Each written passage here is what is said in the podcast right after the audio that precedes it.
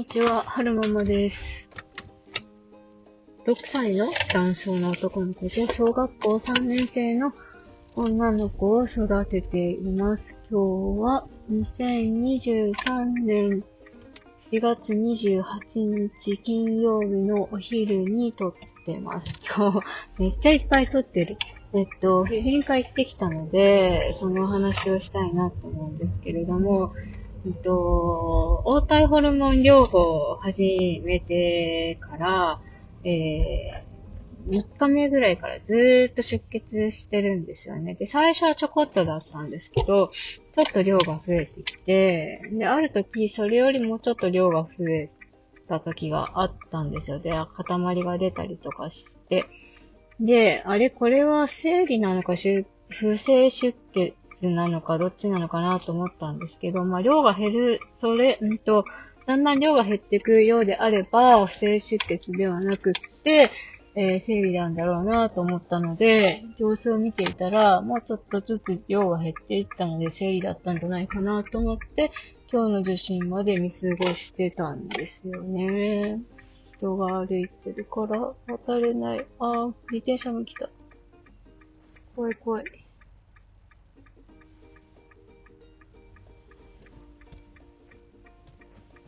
ええええわかんないぜ。自転車、いけるか？いけるか？よいしょ。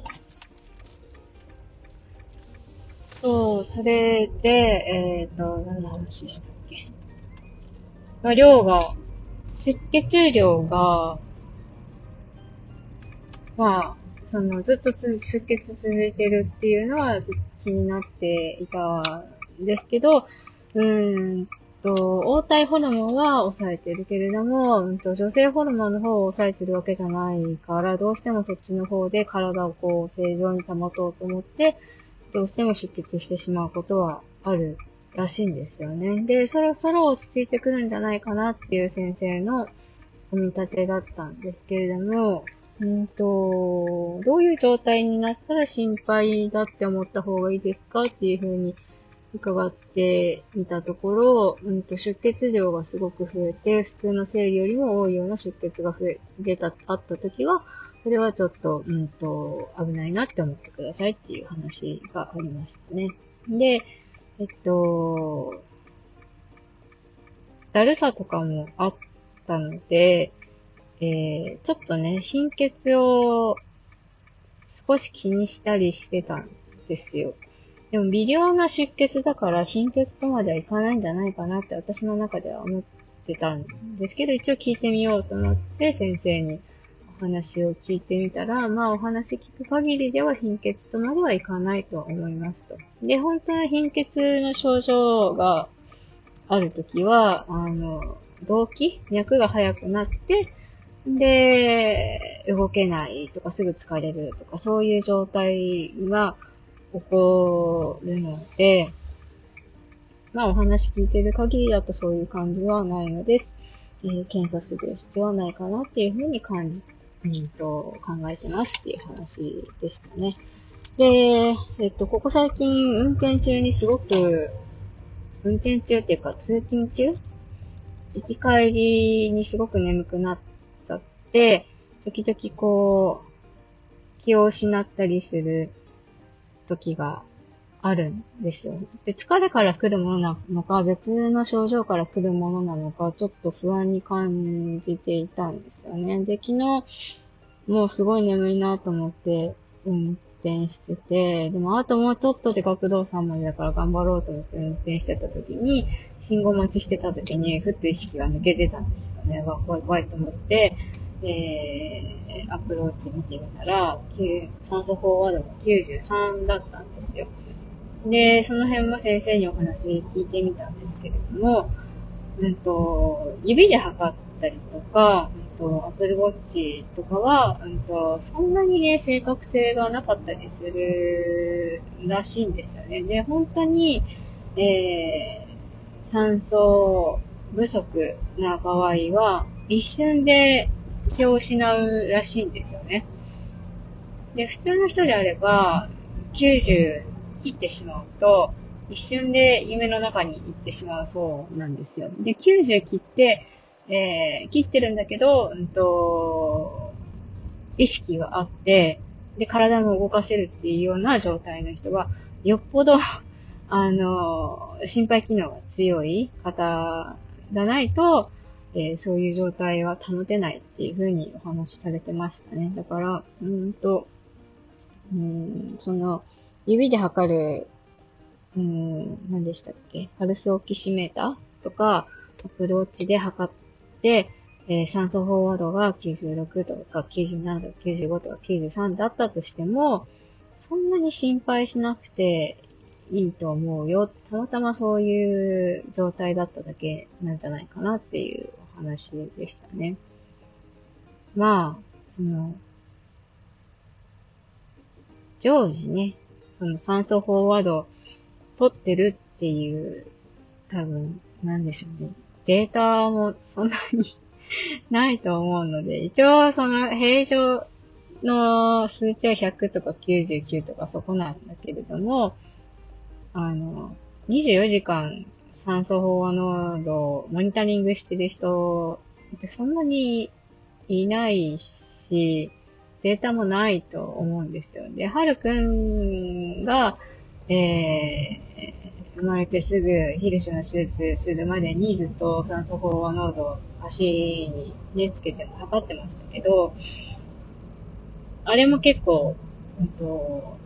ムラがあって、いい時と悪い時とやっぱあるんですよね。で、わーって泣いた時は、えー、ぱ低酸素状態になりがちで低くなったりとかするんですけど、しばらくしてたらすぐ戻ってくるんですよ。だから、えっと、このお話は心臓病のお子さんをお持ちの、あの、親御さんにも、えー、なんな、有益な情報なんじゃないかなとは思うんですけれども、えー、お子さんが、うんと、やっぱ心臓病だって言われたら、その、チアノーですごく心配するじゃないですか。で、私もすごくチアノーゼってどういう状態なの？って、どれがそうなの？なんか顔色悪いけど、これ本当にチアノーゼなの？とか、すごく心配してたんですけど、まあ、先生の今回のお話によると、まあ、瞬で夢の中に行くっていうお話だったので、えーなんていうのかな。顔色悪そうにしていても、泣いてるうちは多分大丈夫なんですよ、きっと赤ちゃん。それが、うんと、顔が真っ白になってぐったりして、動きが止まったら、もう速攻救急車ですよね、本当に。ま、待ってる余地はないんじゃないかなと私の中では思うんですけど、専門家の方たちいかがでしょうか？今まではるくんはそういう状態にはまだなったことなくて、ギャン泣きして顔が土色になったりとか、わーって毛細血管みたいなのが顔に浮き出てきたことはありましたけれども、うん、それ以上に具合が悪くなったことはまず今までないですね。この間も、トリクマカフェで心臓に疾患を持ってるか、うんと、お子さんの親御さんが来ていらっしゃって、で、顔、顔が白くなったら危ないからっていうふうに言われたけど、それがどういう状態なのかよくわからないっていうふうにお話しされてたんですけれども、うん、か顔が白くなったら速攻救急車ですよっていう話は伝えておきましたね。うん、そう。どう、ねえ。足、家にいるときに顔が白くなったらどうしたらいいんですかね？救急車呼んで間に合うのかな？っていう疑問も私の中であるんですけれども、経験がないから、なんとも大きな口にも言えないし。まあ、でもとにかく、そうらしいですよ。あの、酸素、脳に酸素がいかなくなると一瞬で夢の中に行くそうなので、あの皆さんも頭の片隅に入れておいてくださるといいんじゃないかなとは思いますけどね。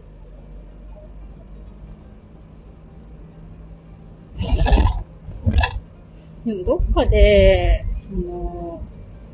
そうそうそう、この間、うんと、AI チャット君に運転中に眠くなるのはどうしてですかって聞いたんですけど、その時 AI チャット君が返し返してきてくれたみたいのは、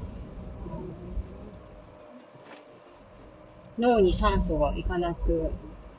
足りなくなると眠気が出てくる可能性があります。っていうふうに言われてて。そう。なんか、あと、目をすごく酷使し、酷使して、あの、なんていうの？運転してるから、その集中力で疲れるんじゃないかみたいな話も AI チャット君もしてましたけどね。えーと、最後までお聞きくださいましてありがとうございました。それではまた。